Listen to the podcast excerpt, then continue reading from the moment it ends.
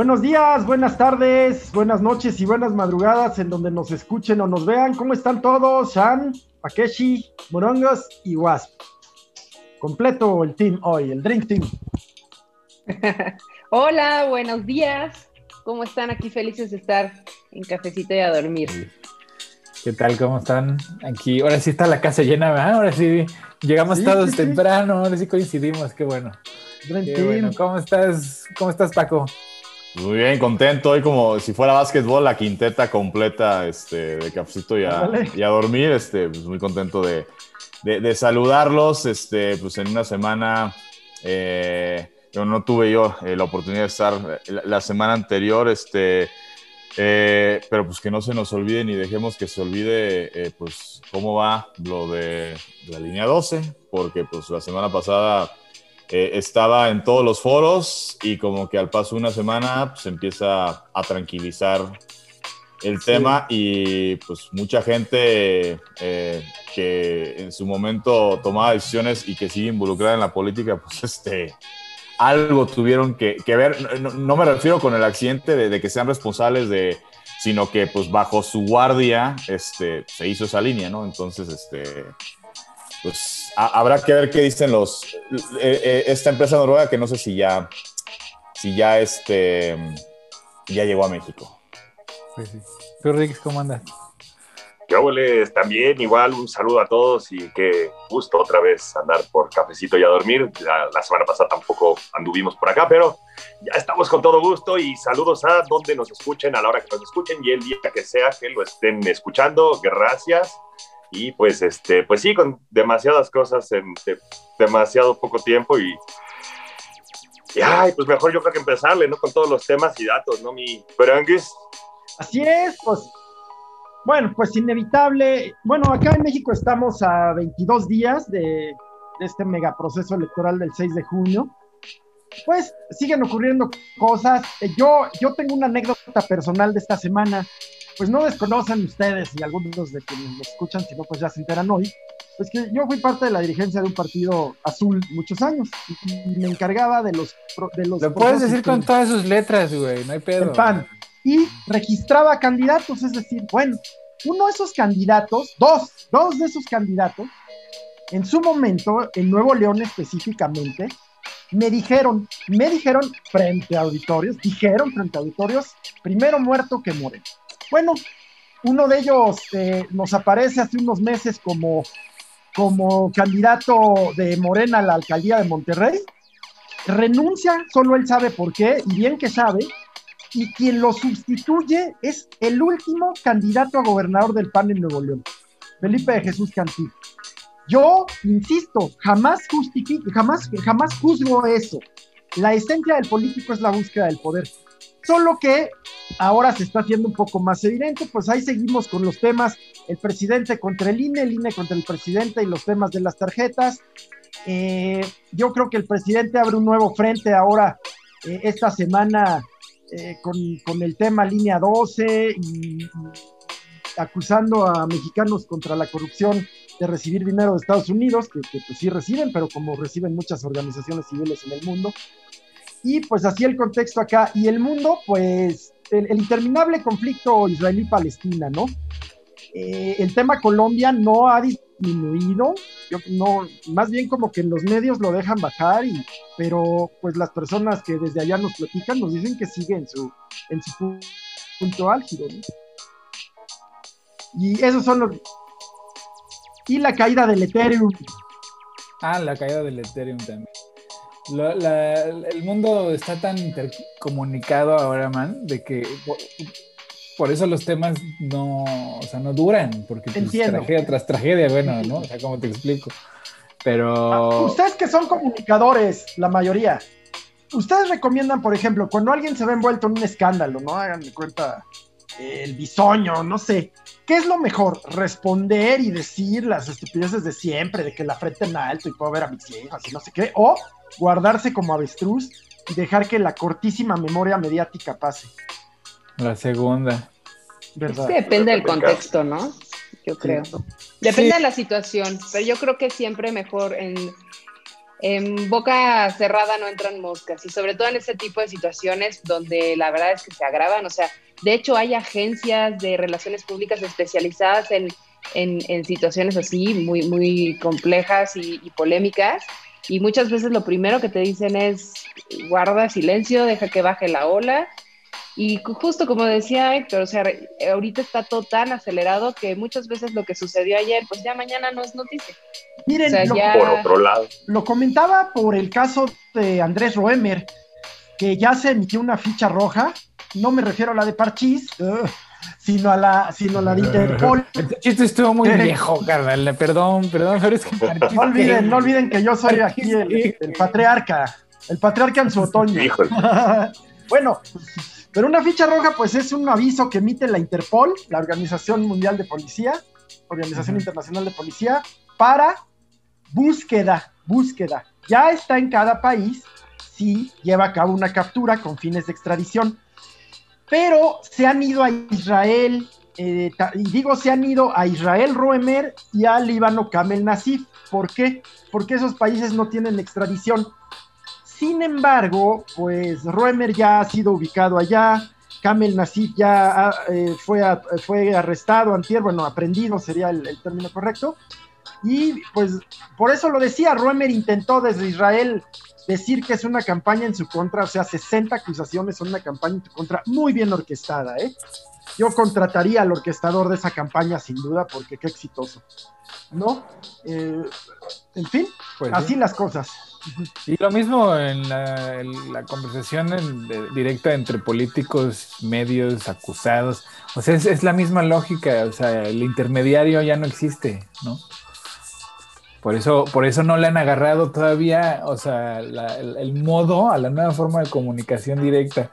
Este, en donde el, reportero, ¿no? Antes pues ya traía una línea, traía ya sus preguntas preparadas, pero ahora, ¿cómo, cómo, cómo el reportero va a prepararse para una, un evento para el cual no tiene la información hasta que el presidente les informa? Es el monopolio de la información, eh, este, en donde pues, él desde su plataforma, pues dicta la agenda todos los días, él dicta la agenda y la ha estado dictando desde hace, pues, yo creo que ya una buena parte de la década pasada, ¿no? Pues principalmente pues cuando fue, o sea, lo hacía eh, cuando era jefe de gobierno de la Ciudad de México, ¿no? Daba su conferencia mañanera, este, sacaba algún tema y pues ahí andaban después la prensa buscando a Fox, este, o buscando a Diego Fernández Ceballos o uno de los personajes eh, del gobierno en aquel entonces, principalmente PAN, este, pues para ver qué tenían que decir al respecto. Ahora como presidente, pues este, mucho más este, fácil ese tema de, de, dictar agenda. Este, y bueno, pues ha sido su estrategia. Digo, tan eh, es exitosa que a Ricardo Anaya, que ya ven que casi no le dio en, durante la campaña presidencial por eh, emular este modelo del niño copión de que, ah, no, pues a este que es el, el, que todo el mundo le hace caso en la clase, hace esto, ah, pues yo lo voy a hacer también para que me, me hagan caso. Este, pues Anaya en, durante la campaña pues daba conferencias mañaneras, ¿no? Porque parece que no es lo mismo cuando estás en campaña que pues cuando ya es este, un modus vivendi durante una gestión de gobierno. No, y, no es lo mismo que hace el peje que se hace Anaya, o sea, el peje le funciona porque ya es ya es una figura que tiene un séquito ¿no? enorme. O sea, la neta, la neta es un chorro de gente que diga lo que diga, pues chido, ¿no? Y este, pero y Anaya no, Anaya, pues la verdad es tan antipático, ¿sabes? La jeta, tiene una jeta de fresco, mamón, este, ¿no? De esos con los que no te vas a ir a tomar una chela. No, no, no. Así. Pues lo mismo diría yo de. no, pues, no, no, ya, ya, ves que la, la, chela definitivamente no. O sea, no hay uno que porque espérate, man, espérate. Una chela con Anaya definitivamente no, eh, perdón que te interrumpí, Gil, este, porque ya ves que ya, ya ves que le da coraje tanta pobreza a la gente que se pega a solo en caguamas, ¿no? es cierto. Pero interrumpimos a Shanti, señores. No, no se preocupen. Lo que, lo que yo iba a decir justo es que, además, bueno, al final de cuentas, López Obrador, si algo sabe hacer, y eso sí hay que reconocérselo, es comunicar. O sea, a pesar de que se tarde siglos, pero tiene muy clara su punto, tiene muy clara lo que quiere hacer, es muy terco. Y su mercado. Su mercado, su gente, o sea, es un, es, es eh, arrasa en ese sentido, es muy, muy impresionante la manera en la que comunica y convence y su retórica y todo. Entonces, pues sí, Anaya, además, pues Anaya lo que hizo fue tremendo, digo, igual tú nos puedes platicar más, pero toda la, la manera en la que dividió el pan y, fue tan este, no sé si fue nada más él, ¿no? Pero como que él quedó como el malo, el villano, y eso yo siento que le pegó mucho en la, en la percepción pública, como medio un traidor, ¿no? Pues fíjate que el PAN en general es un partido que tiende a... Eh, quien llega como nueva dirigencia o quien llega como candidato eh, tiende a, excluir y, y, literal o políticamente a extinguir o aniquilar a, a, los que estaban antes, a los contrarios. Entonces se va formando una onda grupera. Antes se decía, por ejemplo, el PRD y sus tribus. Pues la, única diferencia es que la hacen pública. Pero en el PAN, el, eh, eh, propio eh, Rufo, el exgobernador de Baja California, ah, lo, ha, dicho, le llama la onda grupera, ¿no? En donde que si eres... Que si eres es un problema de origen, man, yo creo. ¿Por qué? Porque si te das cuenta, o sea, el PAN es fundado, y duela a quien le duela, por unos admiradores de Hitler, mexicanos, la neta. No, no, no. Sí, hay artículos de los fundadores del PAN admirando a Hitler, ¿no? Diciendo que sí, que las razas y la superioridad. No, pero tus, bueno, fuentes, no, no, son fuentes históricas de la UNAM. Yo, yo no estoy diciendo, estoy ahí, con. Siempre este, me, sacas ahí. el artículo de muy interesante. No, no mames. Citas a Hernán este, Bruera. Eh. Y entonces, mira, yo te voy a platicar mi experiencia alrededor de, pues, de la gente panista, ¿no? O sea, de, la, de las alcurnias del pan, ¿no? Y tienes razón, son muy exclusivos, cabrón. Ese es el pedo del pan, que siempre son exclusivos y excluyentes, ¿no? O sea, y, a mí me tocó estar en una posición medio interesante y digo, ahora que estoy más grande me doy cuenta, en ese momento era medio confuso, en donde pues yo me, veo como, tengo facciones medio blancas, pero soy moreno, ¿no? Entonces estoy ahí como, como camuflajeado, cabrón, ¿no? O sea, me noto, pero no me noto. ¿no? Sí, sí, sí. Y entonces, esta gente la que te platico, pues perdía la pena y, la, y, la compostura, ¿no? Y decían cosas que pues se ve que venían del seno del hogar, ¿no? Como, este, cuando has visto un pinche indio pelón, este, indio patarraja bajado del cerro a tamborazos, cosas así, ¿no? Que dices, ah, su madre sí lo dijo así con todas sus letras, ¿no? Y, era siempre gente pues, de la derecha conservadora mexicana, ¿no? Del PAN, que decía tipo de este Bueno, pues se ha grabado el mismo tipo de conversaciones, por ejemplo, al presidente del INE, a Marcelo Ebrard, ¿no? Híjole, y además eso no es ser neonazi, eso es otra cosa. eso no es un tema de partido, es un tema de white chickens, eh, como Clasista, ¿no? Eh, de white chickens, ajá, white chickens. Ya luego se vuelven liberales y les da, pero, pero tienen, les lo traen en la sangre. Sí, pero pues ese es un tema, me parece más, no, no, no de un partido, o sea, yo conozco gente. Pero era muy, era, era muy interesante ver que era, o sea, ese círculo. Puede ser. En otros no me pasaba así, ¿no? En otros era más. Puede ser, pero, pero no tiene que ver con esto que hablamos. O sea, acá sí es un tema netamente político y obedece sí a los a su origen, pero no a lo que tú dices. Obedece a que nace como un partido de cuadros, no de masas. Entonces, pues cada uno de esos cuadros se siente un líder en sí mismo y en el PAN eh, han procurado ser tan democráticos que lo único que logran es irse escindiendo cada vez más, ¿no? El nivel de militancia es bajo, o sea, el, número de militantes es bajo. Eh, comparación con todos los partidos. Cuando perdió, cuando perdió el PAN, eh, con el presidente Peña Nieto, la militancia se redujo como a 6 mil personas, 7 mil personas, ¿no? De todas las que se habían afiliado después de Fox, que había llegado casi a 40 mil, 50 mil personas. Es como Morena hoy, ¿no? Como Morena hoy. O sea, ves en Morena gente que dices, o sea, eres un rabanito, rojo por fuera y burguesito por dentro, ¿no? Los ves así, como candidatos, como dirigentes, o sea.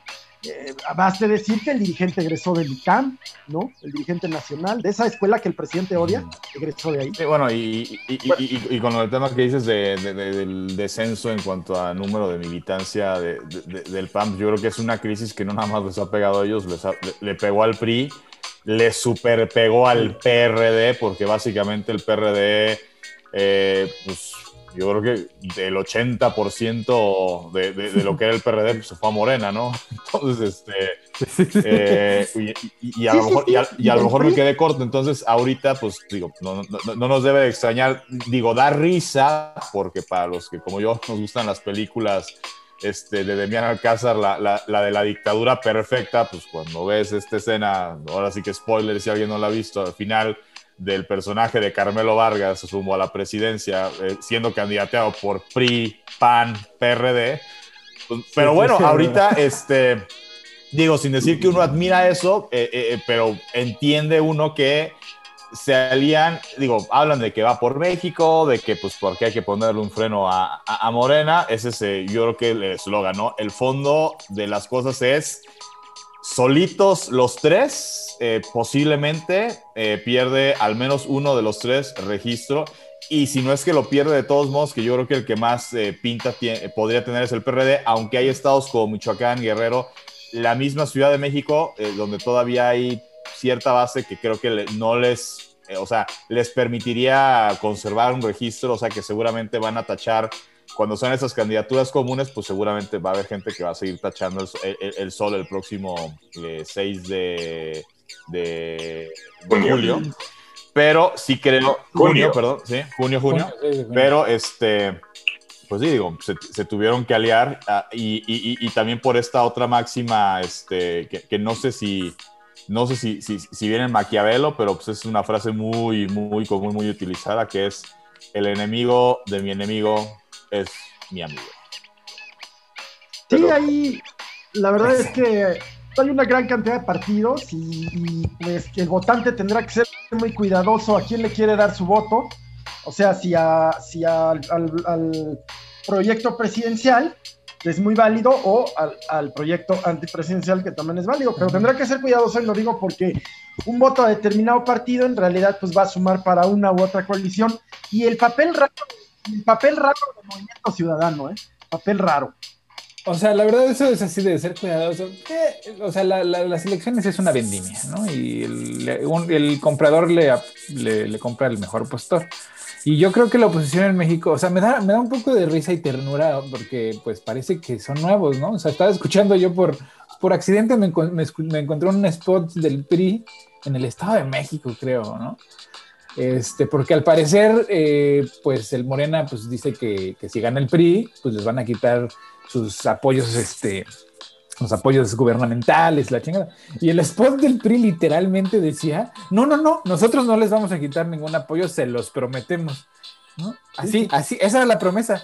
Y yo me quedé pensando, entonces, ¿para qué chingados cambiar a Morena? Pues si lo que estás prometiendo es no cambiar lo que está haciendo Morena, pues ¿para qué chingados? Entonces, esa sordera, esa sordera ideológica y social en donde creen. Está vacía. Ajá. O sea, que están enfocados en temas que le son irrelevantes a la sociedad, ¿no? Cuando es que víctimas, somos víctimas del que nos están exhibiendo. No mames, ¿de quién le importa eso? Están enfocados en una venganza. Ese es el problema o sea, en, el péndulo, ¿no? En una reacción. Y lo que no están entendiendo es que el voto, o sea, eh, Morena, y, bueno, específicamente López Obrador ganó porque fue un voto de castigo, de castigo a lo que estaba sucediendo antes, a que ya había estado, o sea, estuvo el PAN, estuvo, bueno, estuvo el PRI, estuvo el PAN y ahora que viene una alternancia, pues mucho tiene que ver con el castigo de que no se cumplió y, y no estábamos en condiciones y en calidad este, bien, ¿no? Entonces lo que está sucediendo ahorita yo siento es que se están colgando ahora, o sea, como que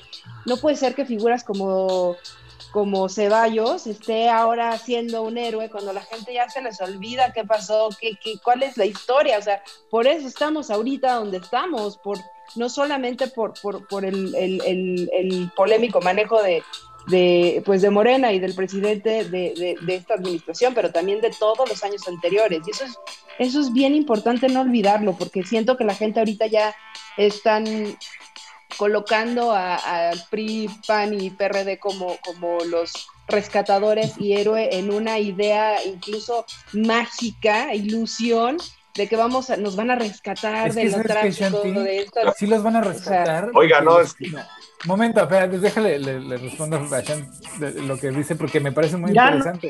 tirano, como todos los chairos. Ajá, ya sabes cómo somos. Este, el chiste es que lo que yo noto, o sea, de lo que dice Shanti, de la, de la parte del sector de la población que está ofendida o se siente oprimida o todo esto, ¿no? Es ese sector de la población el cual teníamos muchos privilegios. Y la, como ya habíamos hablado aquí, la teoría dice que cuando, cuando se retiran privilegios se siente como presión. Entonces, cuando yo veo a esta gente este, tranza, la neta, muchos de ellos, aparecer en las mañaneras y decir, es que nos estás exponiendo. ¿Y cuándo te quejaste cuando presentaban como culpables a estos señores todos golpeados, ¿no? La PGR, la PGJ, los que hayan sido, ¿no? En medios. Esos son los culpables, ¿no? Ya los madreamos, ya los agarramos y luego resulta eso, eso no ha cambiado, ¿eh? exactamente. Pero ¿cuándo se ha quejado la gente o cuándo le importa eso a la gente? Pues nunca, pues tampoco me importa que expongan a estos frescos que se estuvieron robando, pues quién sabe cuánto dinero, ¿no? O, como, como serán expuestos los que están robando ahorita, espero. Claro, y ojalá. Claro, es que esa es la idea. Por ejemplo, es increíble. Y, y, lo que está sucediendo ahorita es la desgracia del mal manejo de justo de esta administración. O sea, no puede ser que, por ejemplo, de la línea 12 no haya habido ninguna investigación, no está pasando nada, ¿no? Y así muchas cosas.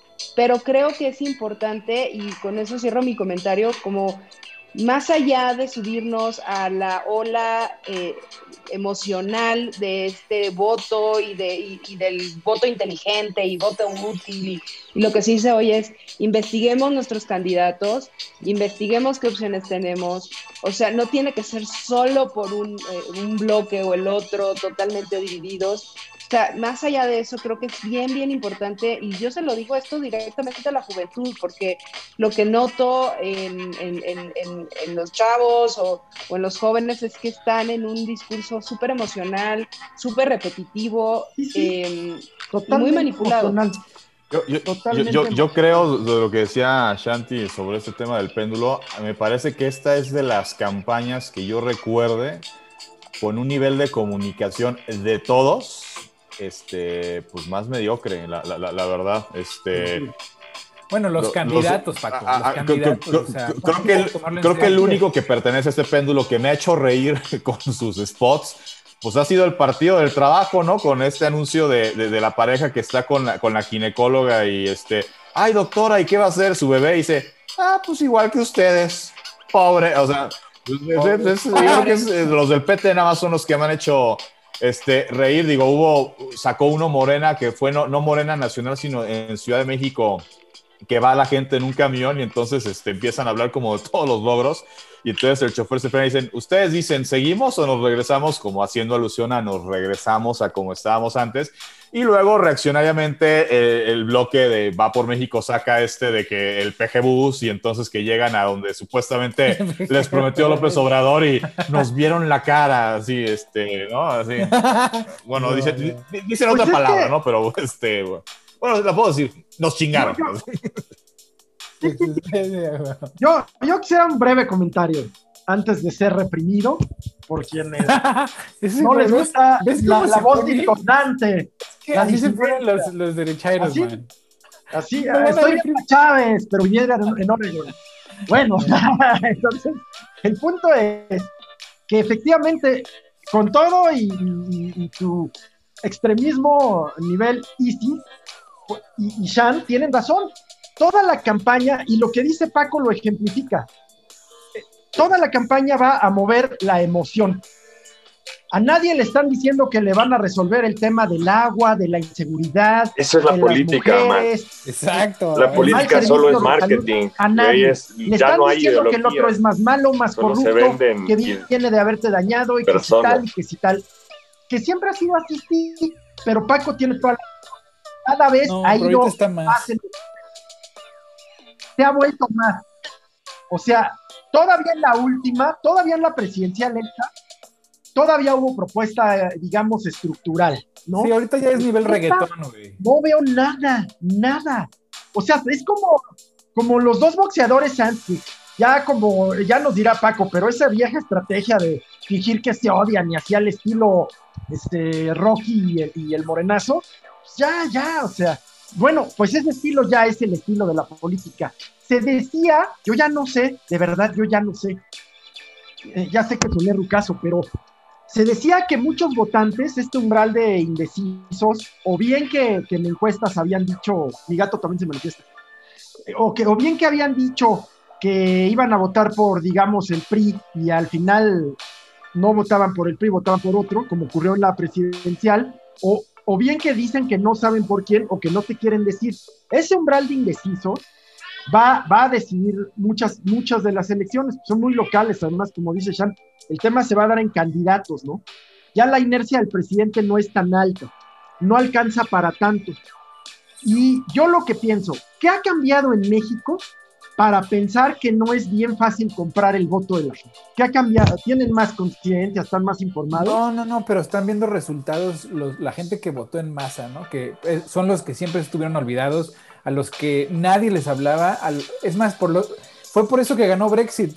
La misma razón que por la que ganó Donald Trump, la misma razón por la que ganó Brexit, la misma razón por la que ganó Bolsonaro, la misma, ¿no? el peje ganó por lo mismo, porque había un chorro de banda de raza así, pero a, lo bestia, a las que compramos durante puta, pues, toda la vida. Güey, el cambio se ha vendido desde Fox, güey. Se viene vendiendo el cambio desde. Se lo cree.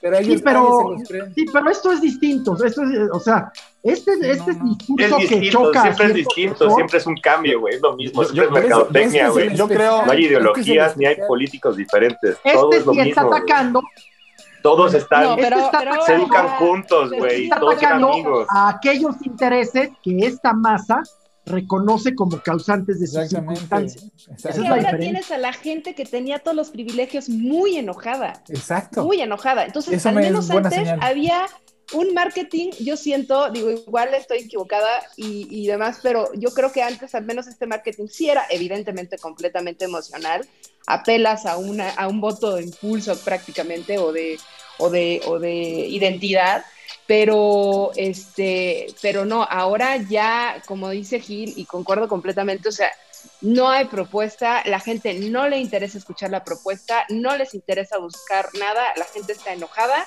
la gente está, y, y, es un enojo un poco hasta ciego en algunas ocasiones o repetitivo, o sea, la cámara de ecos, y también estamos viendo los resultados de las redes sociales y de lo viral, ¿no? Las cámaras de eco en la que estás y en el mundo de cámara de ecos de gente eh, de gente que ha sido atentada eh, en sus intereses económicos, laborales, ¿no? Gente que pues era parte de un sistema de corrupción que cambió, no, no digo que para bien o para mal, pero que cambió hacia otros cuadros políticos, pues está muy enojada y es gente con mucho poder. Entonces, eso es muy peligroso porque ahora ya se está normalizando que dentro de eh, el enojo de la población, o al menos de estos sectores, están teniendo discursos de odio de mucho peligro. Y eso es lo que no estamos viendo. O sea, muy, muy peligroso. Y, no es solo México, es lo, que, es lo que les estaba tratando de decir, que es en el mundo la gente está muy enojada, la gente de a pie está muy enojada.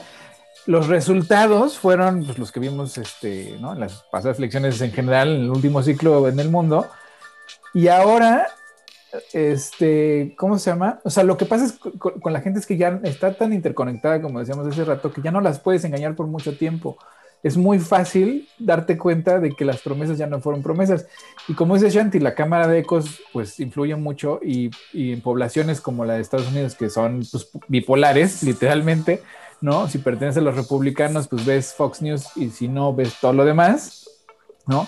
Los republicanos, por ejemplo, tienen una crisis existencial brutal en donde cada vez se están haciendo más pequeños en su ideología, más recalcitrante, más este, extremista cada vez, lo que quiere decir que también se están haciendo más pequeños en su, en su base de votantes.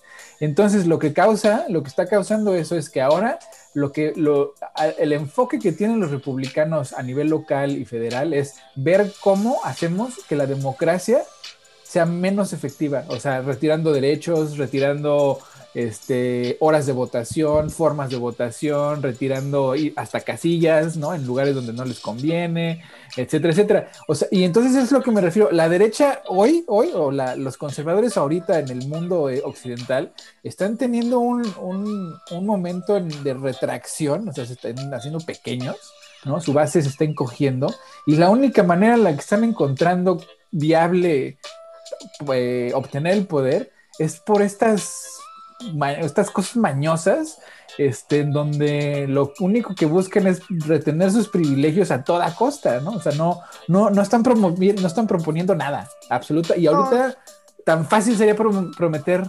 paz y prometer seguridad y derechos para la familia y su puta madre, tan fácil que sea, y no lo están haciendo. No, mira, yo haría dos consideraciones. Una es que ciertamente eh, eh, hay, hay, una élite que se vio, que se vio perjudicada, pero hay una élite que sigue siendo beneficiada. Claro. Bueno, Estamos hablando de luego, los que perjudicados. La cosa es que medidas como las que está tomando este régimen afectan no solo a esas élites, que ciertamente son todo lo que tú dices, sino a las clases medias. ¿No? Y, esas clases medias son muy son sensibles, son Pero informadas. Son pequeñas, ¿no? O sea, realmente para un país pobre, para un país pobre, la clase media no importa tanto, güey. Técnicamente, el enfoque, el enfoque es la, la, pobreza. Y entonces tal pareciera que se trata de seguir manteniendo en la pobreza el mayor número de gente para mantener tu base electoral. Y segunda consideración. Espera, llevan, llevan, tres años, no mames, espérate. O sea, no puedes sacar de la pobreza a un pueblo ah, a, a, ese respecto, no está haciendo nada para sacar de la pobreza, ¿eh? No. Porque hay que distinguir entre pobreza y desigualdad. Hay que distinguirlo muy bien. Y, y, no se hace en tres, ni en seis, ni en nueve años. Se hace pues con ganas de hacerlo. Son generaciones. Se hace no queriendo cumplir el discurso todo el tiempo, sino con ganas de reformar estructuralmente. Y la segunda consideración es que esto de que la derecha se está retrayendo, es cíclico. Ya en su momento la izquierda se retrajo. La izquierda acaba de ganar Madrid. No es cosa menor. No, no, no, no, sí. O sea, entiendo lo que dices, pero cuando la derecha se retrae, lo hace con una fuerza encabronada violenta. O sea, neta, no. A ver, pasó en Dinamarca, por ejemplo, cuando metieron a la cárcel a los banqueros y a los políticos. No, ¿verdad? Creo que no. En Dinamarca. Sí, bueno. Varios países nórdicos hicieron esa circunstancia de meter a sus políticos a la cárcel y a sus banqueros y para retomar con un sistema nuevamente sano. Y hoy tienen gobiernos de izquierda que no. Ah, pues a ver, mételos a la cárcel a ver si es cierto, porque en Dinamarca no hay ejército, aquí en México. Y, no, pero ahí sentido común. También. que hay ejército, güey. pero, lo que dice Man es que es voluntad de hacer algo. Lo puedes hacer en un día si quieres, güey. O sea, es voluntad de hacer las cosas, no de decir y mantener eh, un status quo que te mantenga en el poder. Yo creo que es un error pensar así. Todo el mundo cree que es llegar a ser presidente. La cantidad de resistencias que encuentras al interior es monstruosa. Por eso te digo, esos cambios son generacionales. Es como pensar, por ejemplo, cuando llega el nuevo Papa, que es un hombre que se le conoce por ser liberal, progresista, tal, ¿qué le impide, y, y les pido respeto en sus comentarios, ¿Qué le impide hacer esos cambios que él quisiera en temas de, personas del mismo género? Se lo impide una, una, resistencia, una fuerza interior. Opera lo mismo en los países. Yo estoy seguro que este presidente de veras, de veras trae ganas de hacer su proyecto. Pero te tienes, te ves obligado a negociar, a pactar, incluso con los cárteles. Exactamente, es que ahí es, eso es, eso es lo que vamos el acuerdo empresarial, el crimen organizado, con todos, tienes que pactar con todos porque si no, no avanzas. Estás gobernando para todos, se supone, ¿no? Pero bueno, ahorita regresamos a este tema porque si no se nos hace tarde. Paco, es la hora, hora, hora, cara, Perfecto, pues vamos a platicar. Eh, la semana pasada no tuvimos oportunidad de hacerlo. Eh, del último triunfo del eh, boxeador mexicano Saúl Canelo Álvarez la semana pasada enfrentó a el británico Billy Joe Saunders en, un combate de unificación de eh, títulos mundiales, eh, donde pues finalmente eh, Saúl Álvarez gana en, después de ocho asaltos, ya después del octavo round ya Billy Joe Saunders no, no sale. ya por, por, los fuertes golpes que había recibido de parte de Saúl Canelo Álvarez. Y bueno, pues, eh, pues sigue, ¿no? Eh, afianzándose como eh, pues un gran boxeador mexicano a nivel mundial. uno leyendo, porque pues uno no es, vaya, uno no es este, no es experto, uno no es toda se la sabe, pues uno lee obviamente a otros este, comentaristas en redes sociales o, o en programas su opinión. Y pues finalmente muchos dicen que fue una pelea en la que Canelo pues finalmente eh, cayó bocas, ¿no? Este, porque fue finalmente eh, un combate redondo donde se le vio dominar al rival, donde se le vio eh, soltar golpes precisos y que terminaron liquidando, que terminaron carcomiendo la condición de Billy Joe Saunders. Y eh, pues vaya, una pelea muy distinta a la última que había tenido contra el turco Abni Dirim, que pues lo noqueó, pues si no me equivoco, por ahí de, fue en el segundo tercer round, no, no logró ni dos, tres rounds de Gildirim. Aquí Billy Joe Saunders, eh, pues bueno, fue una pelea que finalmente terminó siendo en, eh, en ocho episodios. Eh, la, fue la unificación del el título de peso mediano de Consejo Mundial de Boxeo, de la Asociación Mundial de Boxeo y de la Organización Mundial de Boxeo. Así es que pues, pues muy bien por Saúl Canelo Álvarez. Esta pelea que además se realizó en el estadio de los Vaqueros de Dallas, allá en Arlington. Eh, pues, eh, muy cerca de, la ciudad de, Dallas, eh, y pues que tuvo por ahí 60 mil, 70 mil espectadores, no se llenó, o sea, no se llenó porque no se permitió que se vendiera todo el boletaje, pero bueno, ya hablar de un evento con 60 mil espectadores, este, pues bueno, te habla de lo que se viene viviendo ya en muchos lados de Estados Unidos, este, como bien seguramente lo sabe Héctor, este, y sobre todo en el estado de Texas, que creo que fue el primero de los 50 que dijo el gobernador, Aquí la pandemia ya se acabó, entonces, este, pues bueno, fue mejor. Los muertos son accidentales. Sí, pues, ahora sí que mejor lugar imposible para este evento. Eh, y bueno, pues victoria para Saúl Canelo Álvarez también. La semana pasada se llevó a cabo el Gran Premio de eh, Portugal, si no me equivoco, en Fórmula en Fórmula 1 se corrió la, la semana pasada donde el mexicano eh, Sergio Checo Pérez eh, pues sigue manteniendo eh, como si fue el Gran Premio de España, el Gran Premio de España, perdón, el que se corrió y Sergio Checo Pérez finalizó en la quinta posición. Luis Hamilton fue el ganador, el coquipero de Checo Pérez, el holandés Max Verstappen de Red Bull fue segundo lugar y Valtteri Bottas también de Mercedes, el finlandés fue tercer lugar. Eh, Sergio Checo Pérez pues sigue terminando generalmente todas sus carreras en el top 5, eh, salvo eh, la carrera donde, de Portugal, ¿no? donde no pudo finalizar la carrera y pues esto lo tiene actualmente en el campeonato de pilotos, es sexto lugar el campeonato de pilotos. Eh, por debajo de Hamilton, de su coquipero Verstappen y de Valtteri Bottas, eh, lleva 32 puntos, pero pues con esos números Checo Pérez evidentemente eh, sigue pintando para lo que podría ser su mejor temporada desde que está corriendo en la Fórmula 1 Sergio Checo Pérez. en cuanto a deportes de, bueno, que se celebran en Estados Unidos y Canadá, la NHL llegó al final su temporada regular este, y eh, pues los 16 eh, equipos calificados, eh, ya hayamos platicado que para este año la NHL el formato de competencia que decidió utilizar fue que jugaran todos contra todos únicamente equipos de una misma división, calificaban los primeros cuatro y ya una vez calificados se juegan los playoffs entre los mismos equipos de esta división y ya que avancen, pues habrá un eh, Final Four, es lo que va a organizar esta vez la, NHL. Y bueno, eh, de las eh, cuatro divisiones de calificados a, los playoffs, bueno, pues en la, calificaron en la, división central calificó eh, el equipo de Carolina, eh, los Carolina Hurricanes, los Florida Panthers, Tampa Bay Lightning, que son el actual campeón de la, de la Stanley Cup, y los Nashville Predators. En lo que se refiere a eh, la división este, calificaron los Pittsburgh Penguins, los Washington Capitals, los Boston Bruins y los New York Islanders. Este equipo que juega no en Manhattan, sino que juega en Long Island, eh, Nueva York. En la división norte, que bien le hubieran podido poner la división eh, Canadá, porque son todos los, eh, los siete equipos canadienses que participan aquí.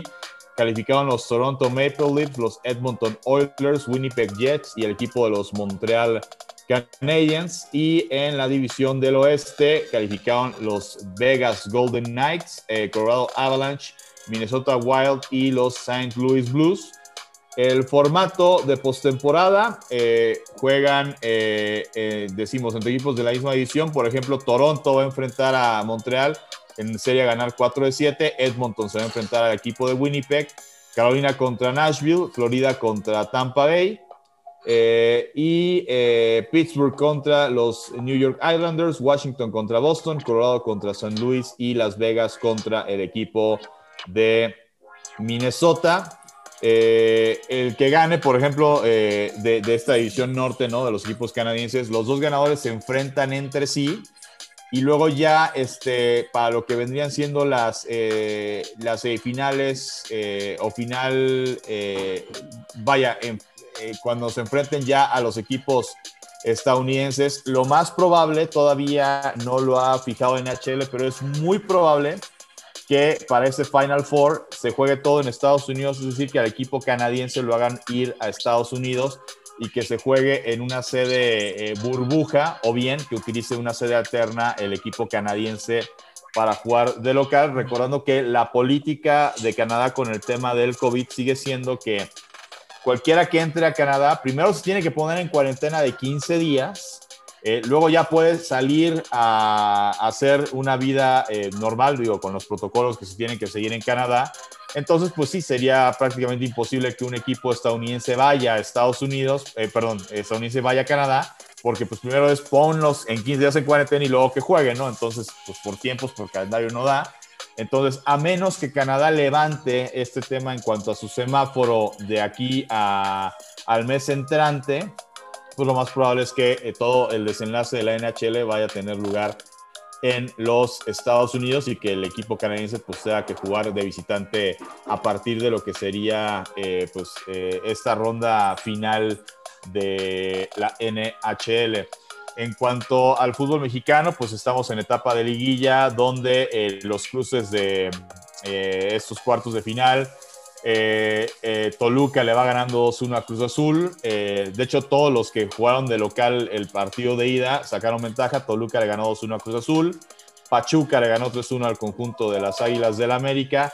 Santos le ganó 2-1 al conjunto de Monterrey. Atlas 1-0 a Puebla. para los partidos de, de vuelta, eh, eh, pues bueno, los equipos locales con la obligación de remontar.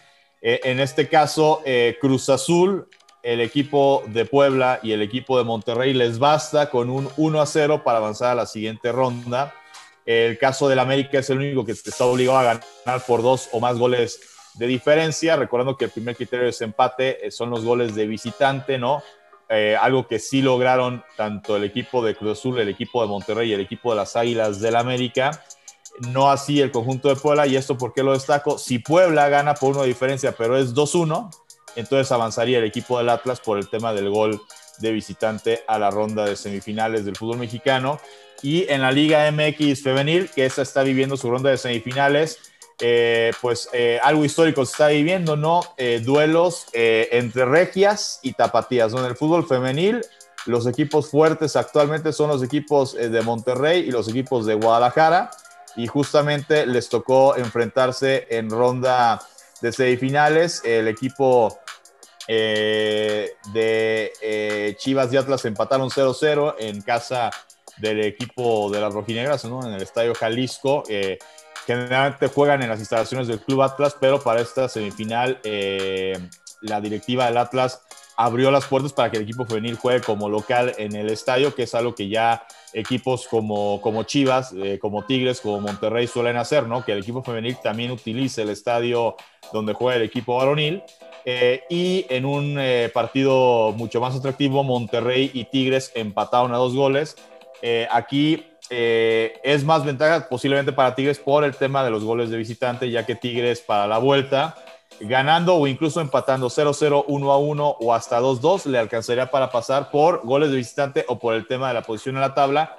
Eh, el, el, duelo de Atlas contra Chivas eh, solamente es ventaja para Chivas si gana o si empatan 0-0. Atlas, cualquier resultado donde meta gol y se empate, avanza por el tema de ese criterio de desempate de los goles de visitante. Entonces, pues interesante las semifinales del fútbol femenil que pues, ha venido creciendo eh, de manera interesante eh, en nuestro país. Afortunadamente, evidentemente quedan todavía muchas brechas generacionales por cortar, que es el tema eh, pues de que el sueldo, ¿no? El tema de los salarios para los futbolistas, el tema de los contratos de televisión y demás. Pero bueno, por lo pronto uno puede decir que pues, sí, sí se disfruta el espectáculo de ver el, el, fútbol femenil. Presenta, la verdad, muy buen nivel de competencia la liga Qué bueno, ¿eh? Qué bueno, me da gusto. Me da gusto que, que ya las dejen jugar en las canchas grandes, así como deberían de ser. Qué bueno. Pues muchas gracias, Paco, por el café, por el corte deportivo. qué gusto, qué gusto que ya tengan más espacios, de verdad. ¿Qué? ¿El, el Morango ya se fue? Sí, que tenía, ya sabes, tenía un compromiso de trabajo. Oigan, y, digo, para pasar a la parte internacional, oye, que si Israel se echó las oficinas de medios internacionales en Gaza, hombre. Ya se pasaron de la raya se, echaron el edificio, se lo echaron, lo bombardearon. Tu comentario de ya se pasaron de la raya me recuerda un, bueno, otra vez. Una línea, una línea, una línea de, la película de Apocalipsis Now que dice que perseguir atrocidades en una guerra es como poner un ticket de multa en, en, Daytona, ¿no? O en la Fórmula 1. O sea, esa, esa guerra es una cosa atroz de ambos lados. Eh, no se entiende. pero es desproporcional. Es o sea, es como, como si tú tuvieras un hermano chiquito que es así una pesadilla, ¿no? Y te está poniendo unos trancacitos, ¿no? Y tú le pones uno de de veras, pues es desproporcionado, ¿no? O sea, la respuesta de Israel siempre es desproporcionada. Bueno, Israel atiende a los intereses de su nación. Israel atiende a su razón de Estado se puede juzgar, criticar, pero atiende a sus propios intereses y lo hace eh, pues más o menos bien, porque, bueno, bien, porque por ejemplo este sistema de, intercepción de misiles, el domo, el domo de hierro, básicamente pues es un sistema que al detectar el lanzamiento de un cohete desde Gaza o Cisjordania, pues lanza así una lluvia, un paraguas, ¿no? Y derriba 90 de 100 pero esos 10 que caen generan un pánico, un horror, y porque no son tan destructivos. En términos, a ver, en términos militares no son tan destructivos. No tienen, como tú dices, el poder destructivo, pues de que te bombarden desde un F-16, este, ¿no? Porque aunque está costando políticamente. Está, está vasto, ¿eh? es grande. Sí, sí, o sea, entiendo que jamás lo hace a propósito para causar qué bueno, Qué bueno tu comentario último que les está costando políticamente. Siempre dejamos eso fuera. Cuando ocurre el enfrentamiento, este enfrentamiento se da porque se miraron feo en el aeropuerto. ¿eh? O sea, el tema De, las, de la explanada de las mezquitas es un detonante. Hay un tema bien de fondo que, que sí creo que no es defendible. El tema de que un tribunal inferior en Israel ha determinado que aquellos judíos o cualquier ciudadano que acredite la propiedad previa a 1967 en el antiguo Jerusalén, en el Jerusalén oriental, en este que siempre está en disputa, puede reclamarla para sí. No sé si fue explícito o hablé como maestrito, pero pues hoy es día del maestro. Felicidades a todos los maestros, Shan. Felicidades. Felicidades. también. Bueno, entonces, eh, el punto es que con esa sentencia, pues ya puede llegar un israelí eh, eh, y, decir, pues yo tenía este terreno antes de 1967, venga para acá. El lunes pasado la Corte Suprema iba, iba a, definir. Yo debo decirte, de verdad, y se puede comprobar así como, como fuentes, que la Corte Suprema israelí suele actuar con justicia, ¿no? O sea, suele ser justa. Suele, suele. Pero, pues. Yo veo muchos, yo veo muchos, muchos presos palestinos por cosas muy pendejas, ¿eh? Ah, bueno, sí, pero hablo de la Corte Suprema, o sea, esta que dirime este tipo de asuntos. Pero el caso es que ya se dio y el conflicto crece, crece, crece. No creas, con todo y su y su poderío militar, de inteligencia, para Israel es costosísimo. En términos políticos, para ambos lados, y en términos militares es muy costoso, no en dinero. Es muy costoso y, lo que es lo que es a lo que voy, o sea, Israel como nación es insostenible a largo ah, plazo. ¿Qué pasó? ¿Por qué? Sí, claro, y, y es la historia se repite, ni modo, o sea, así es como suceden las cosas. Pero justamente Estados Unidos, digo, Israel depende de la inversión militar y económica que le hace Estados Unidos y el occidente en general. ¿No? De ellos dependen, porque sin, sin todo ese capital, pues no, no tendrían las cosas que tienen, ¿no? no, estoy tan seguro. Creo que exportan bastante tecnología. No, no, mira, hasta los israelíes te lo dicen. Estados Unidos, sin Estados Unidos, Israel no existe. O sea, Israel es una extensión de Estados Unidos en la región literal, o sea, no, no pueden existir. Ahora, Perdón el comentario, yo creo que hay varios países que sin Estados Unidos no se sostendrían. Exactamente, Israel es uno de ellos, sin ellos no existen. Kuwait, por ejemplo. Saki, después de, que Israel bombardea y destruye el edificio de medios donde estaba la AP, este, donde estaba, ¿no? O sea, todas las agencias internacionales de noticias, sale, sale a dar un comunicado donde dice que le, que le han expresado al, al, al gobierno israelí de manera directa que asegurar la seguridad de los periodistas independientes y del, y del media es una responsabilidad paramount, o sea, de vital importancia, ¿no? Sí. Lo que quiere decir, y, y luego inmediatamente sale Alexandria Ocasio Cortés y toda la, el ala progresista a condenar las acciones de Israel. Lo que quiere decir que Israel está en peligro, ya se está discutiendo si el fondo, o sea, y los fondos que se le dan de asistencia militar a Israel son necesarios o no. Bueno, ajá. El punto es que Israel es un tema de la política interior estadounidense, un poderoso tema. Sí, pero la, opinión pública, o sea, cuando yo llegué a Estados Unidos y cuando yo conocí a Lisa, a mi mujer, Israel era intocable, o sea, Israel era un tema así de son unos santos, están defendiendo su libertad y su y los terroristas este, palestinos, ¿no? y ya cambió todo el discurso por completo. Tres años después, donde vivo y a donde quieras que voltees, ayer los restaurantes israelíes estaban pintarrajeados, cabrones, y hijos de su puta madre. Ay, no, digas. Pues que también no es onda, ¿no? Porque es que, es que, como te digo, antes, hace, hace 15 años, no había Facebook de la manera que, o sea, no teníamos esta inmediatez donde yo puedo ver cómo el, ejército israelí está bombardeando un edificio donde hay gente que pues, no tiene nada que ver y a propósito, ¿me entiendes? Esto, esto ya lo había hecho Estados Unidos en Irak, pero pues la imagen te la presentó CNN una vez y no la volvieron a repetir.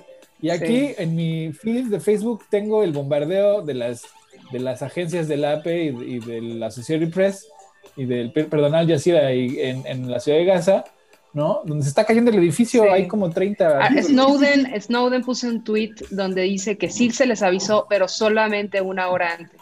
O sea, no sé si había realmente gente. Sí se, sí se les avisó, pero de todas formas. Es su protocolo, es su protocolo.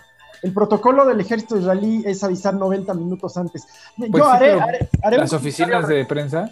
Sí, jamás suele utilizar escudos humanos, es decir, tiene depósitos de armas en edificios habitacionales, eh, tenía oficinas de planeación ahí en donde estaban las agencias. Y los israelíes pues viven bajo una lógica de amenaza. Esas consideraciones que nosotros podemos hacer no, no son fáciles en un país permanente. Pero a mí se me hace que esto obedece más, o sea, Vivi ahorita está en un pinche broncononón, ¿no? O sea, dicho por mis amigos aquí israelíes, ¿no? O sea, Vivi está en un momento en donde está a punto de valer gorro gacho, o sea, ir a la cárcel por fraude, por un chorro de cosas. ¿no? Muy amigo de Trump, o sea, bueno, un aliado político. Muy aliado de Trump.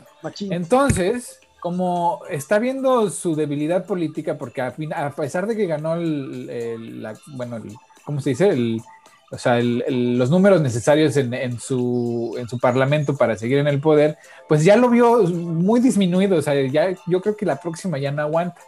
Entonces, la lectura que me, que me dan mis, mis, amigos israelíes aquí es que lo que está haciendo es, distraer la atención, es hacer un desmadre horrendo, ¿no? Pasarse de lanza para que se olvide lo que estaba pasando antes, o sea, para que ya no, ya no lo estén este, persiguiendo tan, tan tenazmente. ¿no? Puede ser, mira, lamentablemente, Exacto, lamentablemente Líbano y, Gaza y Cisjordania son, escenario de políticas internas, o sea, está la presencia iraní, que también obedece a sus causas de política interior, de grilla interior.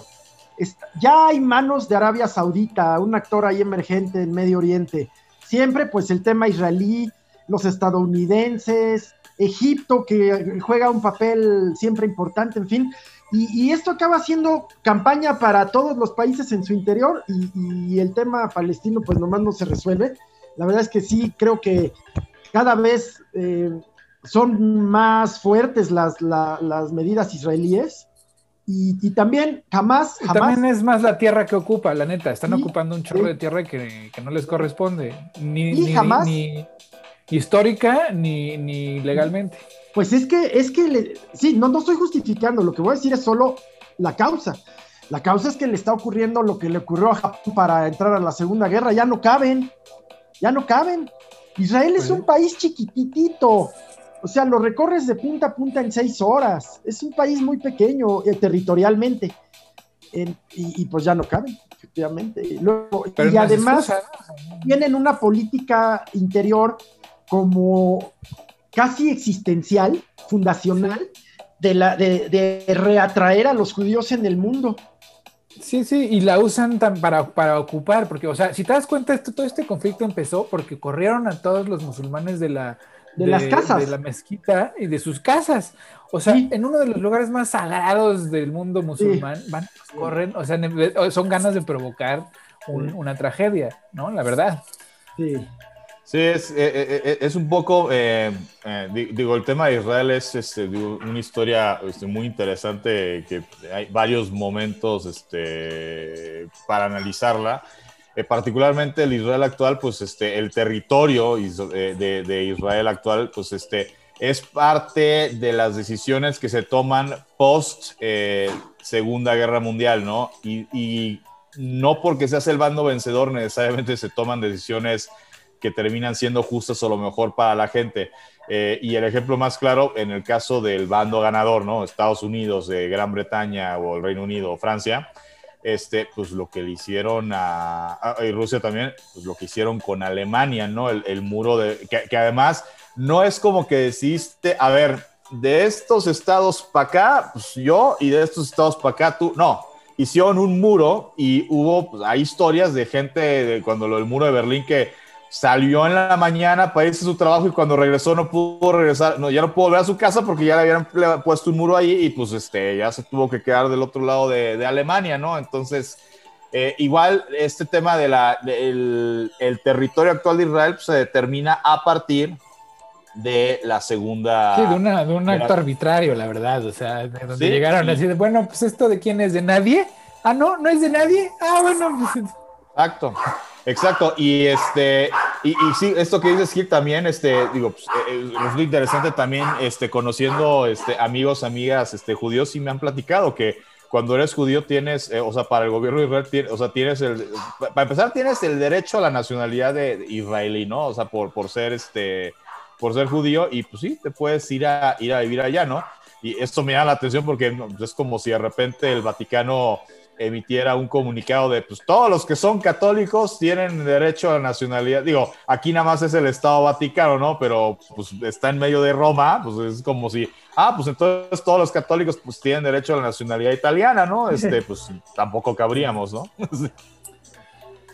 sí en el otro tema que yo les quería platicar, que, que, les platicaba antes de que empezáramos, era el que me parece muy curioso que ahorita el, gobierno estadounidense está preocupado porque la gente no quiere regresar a trabajar en los términos en los que conocíamos el trabajo, ¿no? O sea, hay, hay un exceso de empleos, pero no, no se están este, llenando las vacantes y los republicanos dicen que es por las ayudas, que, que la gente es muy huevona y que la verdad no quieren regresar a trabajar porque les va mejor no yendo a trabajar por las ayudas del gobierno que yendo a trabajar. Que es una falacia, claro que no, o sea, 300 dólares. ¿De, qué tipo de empleos estás hablando? O sea, ¿cuál es el ah, perfil? el perfil es bajo, ¿no? O sea, de servicio, ¿no? Y este de salario mínimo, que depende del estado. O sea, el salario mínimo federal ahorita creo que es como 11 dólares, pero dependiendo del estado va desde 7 hasta 15, ¿no? Dólares por hora. Este, que pues no es mucho, ¿no? Y las ayudas de eh, unemployment, ¿no? O sea, cuando te quedas sin empleo, tú pagas un seguro, mientras tengas empleo, tú de manera automática eh, pagas un seguro al gobierno que se llama unemployment, que te dan una cantidad, creo que son tres o, tres o cuatro meses de, tu, de un 60% de, de tu salario, ¿no? Pero es dinero tuyo, al final de cuentas es dinero que tú le invertiste para tener ese seguro los republicanos han luchado a, capa y espada para retirar ese, esos privilegios, ¿no? Porque dicen que la gente se hace huevona, que porque pues, se consigue una chamba, juntar lo necesario para no trabajar tres meses y no, y no trabajan tres, cuatro meses. Sí, sí. ¿no? Pero no es cierto, o sea, ¿quién quiere sufrirlo cada, cada, seis meses, sufrirlo tres meses? Pues no, ¿no? O sea, y si los hay, pues bueno, qué crees de todas maneras, qué bueno que puedan vivir una vida digna, ¿no? O sea, no hay bronca. Es su lana, pues, así la están invirtiendo. Bueno. Este, y bueno, y los demócratas están diciendo que es por los salarios tan bajos, ¿no? Que quién va a querer regresar a trabajar a un McDonald's donde te pagan una madre, ¿no? Si ahorita pues no lo necesitas. Y yo creo que ninguno de los dos tiene la razón entera, ¿no? O sea, si hay parte de razón. Yo lo que creo más bien es que en este momento histórico de emergencia en donde pues, nos vimos en la necesidad de ver cómo fregados lo íbamos a hacer para sobrevivir, ¿no? Pues, te quedas sin trabajo así, te dicen, ay, gracias, es que no tengo para pagarte, pero pues ahí luego, ahí luego cuando regresen, regresas, ¿no? Y te dejan así en la loma, ¿no? O sea, los dejaron así pues, botados sin ninguna responsabilidad, los empleadores les dijeron, gracias, este, ahí luego me hablas. Entonces la gente pues se tuvo que poner a ver qué iban, qué iban a hacer y pues lo que descubrieron fue la economía del Internet, ¿no? Donde puedes vender, comprar, vender tus servicios, vender productos, hacer lo que sea, ¿no? O sea, para sobrevivir. Y entonces mucha gente que, que vivía en, en, en, situación de, de extrema pobreza, en, con dos o tres trabajos, o sea, trabajando 16 horas al día para pues, poder sacar suficiente dinero para, para sobrevivir, pues de repente se da cuenta que lo que está haciendo en Internet le da eso, o sea, lo que necesita para sobrevivir sin tener que estar trabajando 16 horas, ¿no? O sea, entonces toda esa gente que hoy ya tiene una nueva profesión, que donde no necesitan un paycheck, sino que ellos mismos son generadores de sus propios recursos, pues ya no quieren regresar a trabajar dos o tres trabajos al día por una madre, ¿no? Pues la verdad es, es un espejismo, bien lo dices, es una falacia. Eh, pues, primero, pues las asistencias no van a durar eternamente, sino, sino como operan, ¿no? Para desempleados y tal. El, el, comercio por internet, pues no sé, ustedes me dirán mejor. En la medida en que vaya reabriéndose la vida, digamos, física, no sé si esto, no sé, les pregunto, si esto es en detrimento del comercio y de las actividades en internet o si ya llegaron para quedarse, como el tema de la enseñanza. ¿Qué opinan? Yo pensaría que ya llegó para quedarse.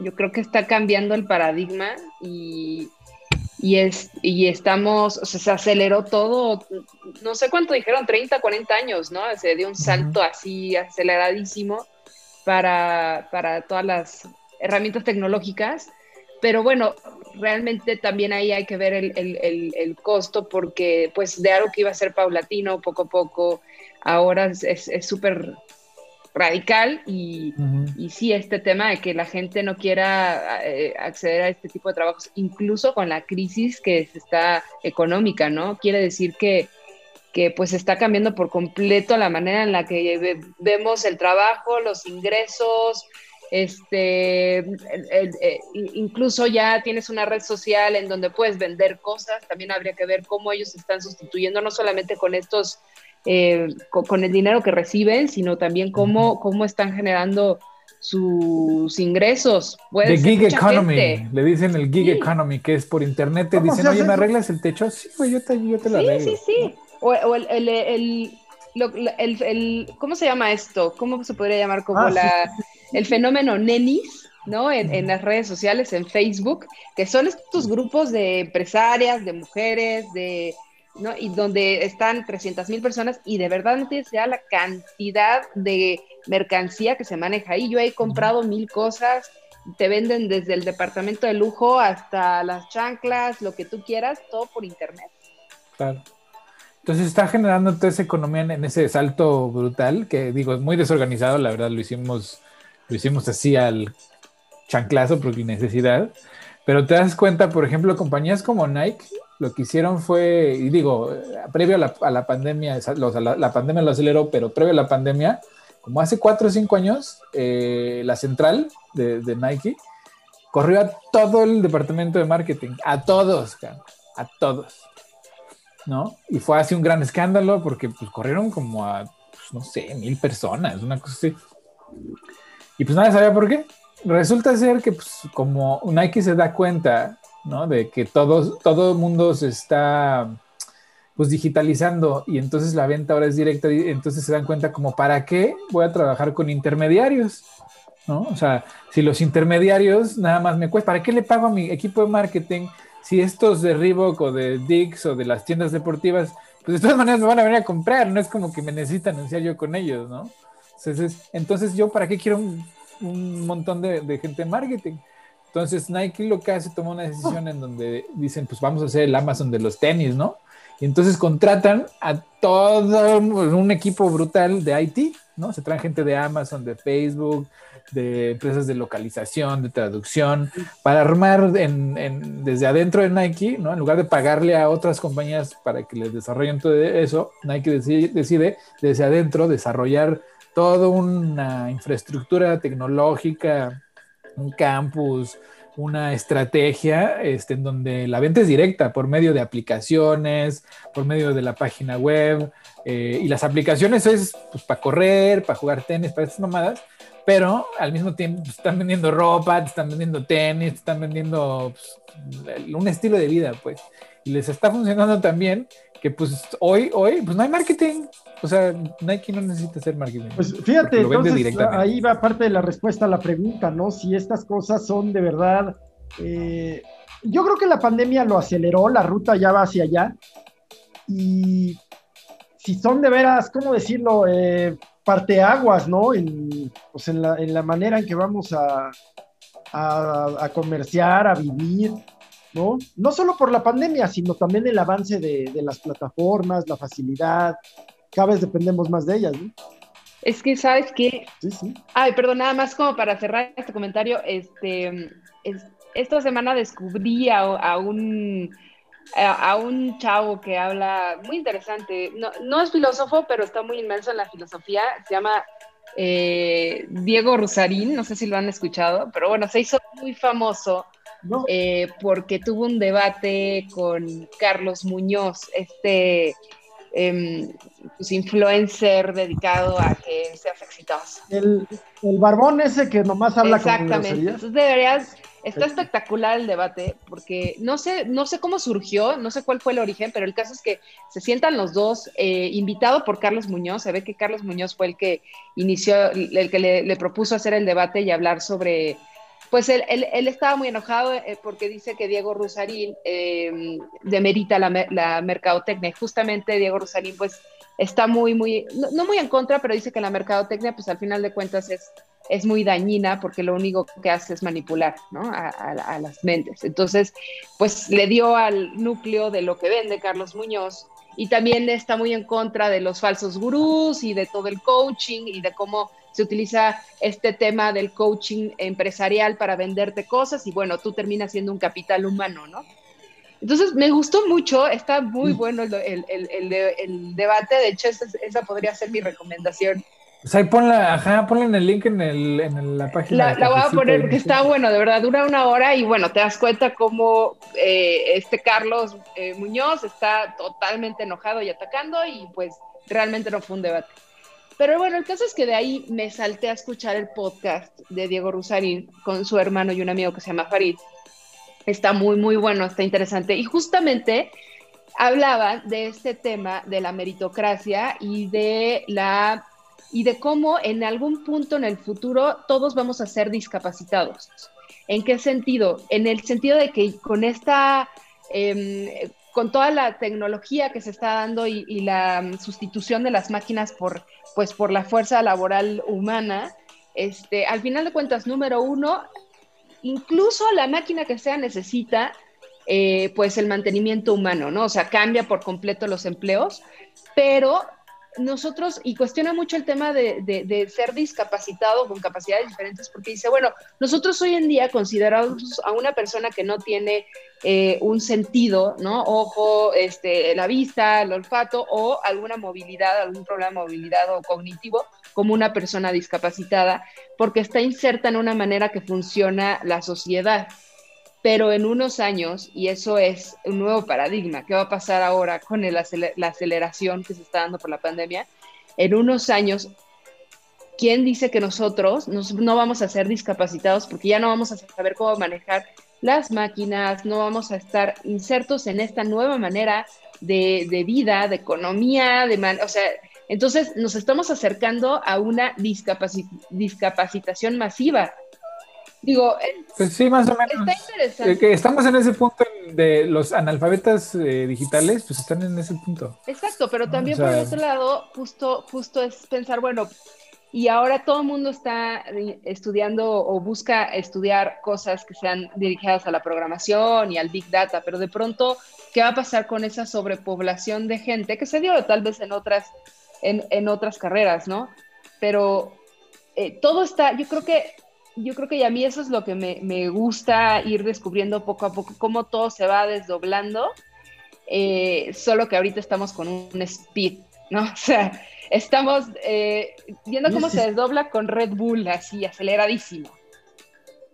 Sí, no, y la tecnología tiene ese propósito de liberarte, ¿no? De, tus, de tus tareas más mundanas para que te dediques a cosas más, más elevadas, ¿no? Entonces, si la programación va a ser una actividad mundana, pues entonces subimos la barra, ¿no? O sea, los de servicio, la gente de servicio van a hacer programación. Claro. Pero ahí estaría, el problema es que estamos desfasados, porque está, digamos, está subiendo la vara eh, eh, en, el trabajo, pero no ni siquiera en las, eh, o sea, no estamos logrando cubrir las necesidades básicas de la gente.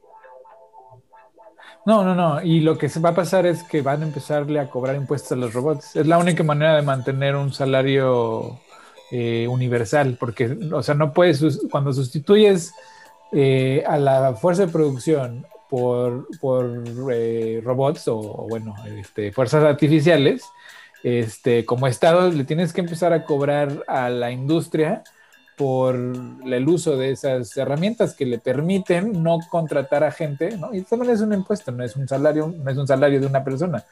Este, lo que a los gobiernos les va a permitir pagarle a la gente un salario universal. Esa es, la razón de, la tecnología, de la tecnología. Si no vamos a hacer eso, pues no lo hagamos ya, ¿eh? O sea, al chile. Pero bueno, antes de que se nos acabe el tiempo. Pues, y yo propongo que sea el tema para el siguiente podcast porque hay mucho, o sea, eh, ya mira, nos podríamos estar otra hora. De veras es un cambio sustancial el que viene. Pues ahí dejamos parte de la mosca en la oreja, ¿no? Con estos temas. A huevo, sí. Sí, sí. Más lo que ocurre en la semana, ¿verdad? Y ahora sí, pues las recomendaciones, man. Vas. Pues fíjate que un poco en este, en este contexto, eh, hay, un, hay un buen un buen documental, considero bueno en la medida que me fue accesible, que entendí. Se llama El dinero en pocas palabras. Son cinco episodios en Netflix, yo llevo dos, pero la verdad es que está siendo bastante útil. Yo estoy inmerso ahorita en tratar de educarme financieramente. Y claro, estoy empezando pues por la parte divulgadora, ¿no? Y, lo recomiendo, eh, te hace entender cómo opera una cuenta de ahorros, eh, qué es la bolsa, en fin, esto de las inversiones. Y entiendo que en los últimos episodios hablan ya de criptomonedas. Eh, no, no hubo mucho tiempo esta semana para ver otras cosas. Este, el dinero en pocas palabras en Netflix y por supuesto, pues los cursos del Centro de Estudios Baltasar Gracián y del Centro Eolas, que pronto tendrá ya su primer curso de compliance en www.begracian.com.mx y www.eolas.com. Esas son mis recomendaciones. Y por supuesto, pues ya seguir cómo va eh, estas semanas ya previas al proceso son muy volátiles en términos eh, de encuestas, en términos, ya se empieza a conformar mejor la opinión del elector y ocurren muchas cosas, ¿no? O sea, quiero decir, va a haber muchas cosas muy estridentes así. Bien, man. ¿Tú, Bueno, yo les quiero recomendar, eh, mis recomendaciones del día de hoy son bastante eh, suavecitas y bonitas. Eh, la primera es un documental espectacular que la verdad es que yo lo vi hace más o menos un año, un poquito menos, pero lo volví a ver hace poco, está en Disney Plus, se llama Elephant o Elefante, y está espectacular desde la manera en la que está producido y todo. Te cuenta la historia de una manada de elefantes, eh, encabezado, liderada por la matriarca Gaia, y como pues todas las vicisitudes, las vicisitudes que tienen que, pasar para, para poder eh, viajar del sur de África al norte en cambio de estación buscando agua, ¿no? Entonces, desde cómo buscar, cómo les está afectando el cambio climático en, en, en, estas migraciones que hacen anuales en la búsqueda de agua y para poder tener a sus crías, pues ya les está afectando muchísimo el cambio climático, también en ese sentido cómo está afectando la dinámica de, las, de los depredadores eh, y cómo se tienen que cuidar y también te muestran toda su organización interna, entonces de una manera muy Disney, es decir, eh, muy bien narrada, con, con, muchas emociones. Entonces, la verdad es que es un documental que creo que apela mucho, es para todas las edades, evidentemente, y apela mucho a que nos hagamos un poquito más sensibles de que no solamente nosotros somos los que vamos a estar muy afectados con el cambio climático, sino evidentemente también la naturaleza. Y el segundo, la segunda recomendación es una serie que se llama This Is Us, está en Prime y bueno, tiene, creo que estamos ya, na, estamos, eh, porque la he seguido desde el inicio, pero tiene como cinco temporadas. Y la verdad es que si te interesa ver algo profundo, relajado, este, con historia, no es una novela, es la historia de una familia, pero está muy padre cómo han desarrollado toda la, pues, la narrativa porque saltan de, de, tienen muchos flashbacks, ¿no? Saltan de tiempo, pero lo que me encanta es que te muestran cómo tal vez un suceso del pasado afecta transgeneracionalmente. Entonces, no sé, por ejemplo, en, tu familia tal vez pudo haber sucedido algo que crees que a ti nunca te hubiera afectado en tus, con tus abuelos o, o simplemente algo sumamente pequeño que le pasó a tu madre o a tu padre y cómo eso inconscientemente lo repetimos y entonces se vuelve algo grande en tu vida, ¿no? Entonces, bueno, la verdad es que está muy, muy buena. Se llama DC Sauce y está en Prime. Súper, súper recomendada. Bien. Muchas gracias. ¿Tú, Paco? Yo, pues primero los eh, invito próximo miércoles 19 de mayo, 6 de la tarde, frente a frente, eh, honrando la memoria de don Jesús Domínguez García. Jesús Domínguez García, cronista, eh, varios años estuvo con Televisa, estuvo con Imevisión.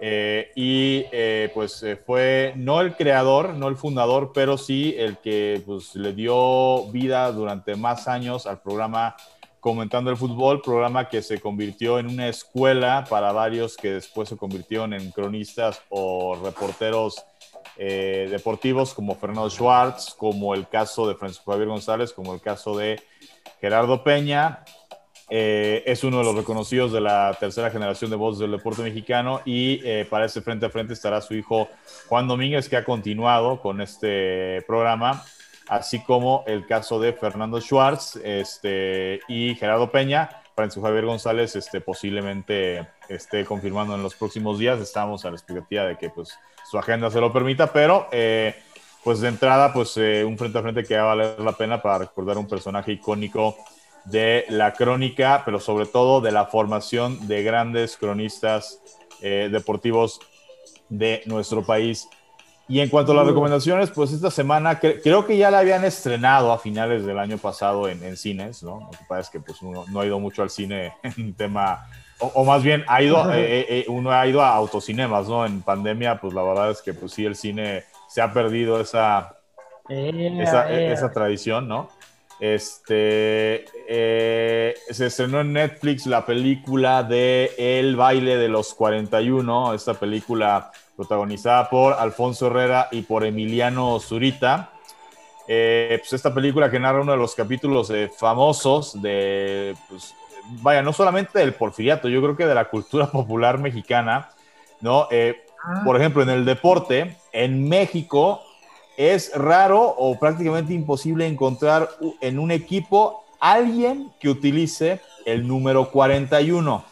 Y esto es bueno porque eh, narra la, época, eh, bueno, un poco la vida de Ignacio de la Torre y Mier, que fue eh, yerno de Porfirio Díaz, se casó con su hija Amada Díaz, y que bueno, pues él era gay, bueno, de closet, ¿no? En aquel entonces, pues creo que todo el que, el que fuera gay, pues tenía que ser de closet, no quedaba, no quedaba de otra.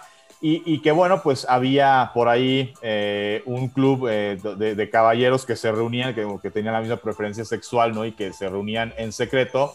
Y que bueno, pues en algún momento de la historia eh, hay una redada cuando están teniendo una fiesta, un, famoso baile. Y este, cuando le llegan a Porfirio Díaz con la lista de cuáles eran los, los 42 detenidos, pues Porfirio Díaz ve la lista y le dice a, eh, en este caso a su sobrino, a Félix Díaz, este, yo nada más veo 41, ¿no? Entonces, este, ahí que se eh, satanizara y se quedara en la cultura popular como que el número 41, pues es un número que no lo uses nunca, vaya, en un tema de jugar deporte, porque pues, es el número de los homosexuales, ¿no? Este, en esta cultura obviamente machista, homofóbica, este, que imperó durante muchos años en México. Este, entonces, bueno, pues una historia interesante, eh, la del baile de los 41. Eh, es una película fuerte, sí, sí, hay que tener este estómago para, para ver la, la, película, pero bueno, pues una historia interesante de, de otra, vaya, de un personaje del, del porfiriato, lo que fue su yerno, este, y bueno, pues simplemente ver cómo la, la, sociedad en ese momento, digo, desafortunadamente en algunos sectores se sigue satanizando ese tipo de diferencias, pero eh, pues cómo se satanizaba en esa época y por qué pues tenían eh, los hombres pues que tener esta doble vida o, digamos que pues tener un espacio secreto pues para poder este em, pues ejercer libremente sus preferencias sexuales, ¿no? Sí. Bien, entonces, y bueno, falta yo, ¿verdad? Así, yo. Sí, por favor, mi más. Venme, es que. Es que déjenme me preparar. Aquí está. Oh. Yo les quiero recomendar un par de libros que están muy, muy buenos. Ven mi pantalla, ¿verdad? Sí, acá. Sí. El primero es de Neon Young, The Descent of Monsters.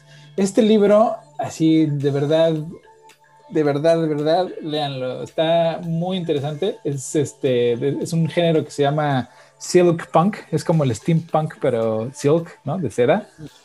Este, es, un, es un escritor eh, taiwanés. Eh, y es, es, como leer un videojuego de esos como Resident Evil, ¿no? O sea, es un experimento ah, que va como que, como que sale mal y está tratando de descubrir, ¿no? O sea, el hilo negro, de donde está jalando el hilo de la investigación.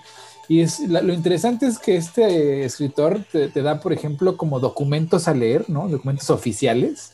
Y, al principio están como censurados, ¿no? O sea, tienen el, el, black tape, el red tape que le ponen encima, ¿no? Y, y, conforme vas avanzando en el libro, esos mismos documentos se van, le va quitando la censura y te vas enterando de más cosas. Entonces es como, es como un libro detectivesco, pero inmerso en una realidad como de videojuego de Resident Evil, ¿no? Así como medio de terror, de ciencia ficción, pero con un formato muy, muy interesante. Ay, qué chido. Entonces, está muy bueno este libro, lo recomiendo bastante. Y el otro que me estaba echando es este que está precioso. Este es la, se llama eh, The Encyclopedia of Early Earth, ¿no? la enciclopedia de, de la Tierra temprana. Y está bien bonito. Es, una, es un cómic, es una novela gráfica de una historia de amor, pero de un mito originario. O sea, es, un, es una novela gráfica que no, o sea, viene, se inspira de muchos mitos, ¿no? Y trata de crear un nuevo mito originario donde las dualidades eh, en un inicio no se podían tocar, ¿no? O sea, dos amantes que no se pueden tocar se, se aman, pero hay una barrera entre ellos este, magnética. ¿no? y van conociendo a diferentes dioses del viejo mundo, o de, bueno, de los, de los viejos universos. Y este. Y, bueno, pasan por un chorro de aventuras, todo para volverse a encontrar y poderse tocar por primera vez este, desde que se enamora, ¿no? Entonces, este, este, este libro de verdad, de verdad vale muchísimo la pena. Las ilustraciones, o sea, mis respetos para el ilustrador. Eh, la historia también es, una chingonería. La historia, ¿no? Sí. Y, este, y pues esas son mis dos, mis dos recomendaciones. Bueno, pues elevas mucho el, nivel ya para las siguientes recomendaciones. Ya no voy a seguir dando Netflix o YouTube. es que no me ha dado tiempo de ver la Qué gusto verlo. No, no, no, no, pero la verdad, eh, pero la verdad es que tienes, pues tienes toda la razón. O sea, a mí no me ha dado tiempo de leer, más bien, no más que lo de los cursos y demás. Qué gusto verlos. qué gusto. Pues, mucho. Una felicitación a Liz, gran maestra de mucha vocación de tu parte y a todos ustedes maestros también. A todos los maestros. A todos los Un abrazote a mi jefe. Gracias a los maestros. A todos los maestros, a mis. Abrazo y pues nos estamos viendo, ¿eh? Felicidades, maestros, una vez más. Abrazote a todos. Hasta luego.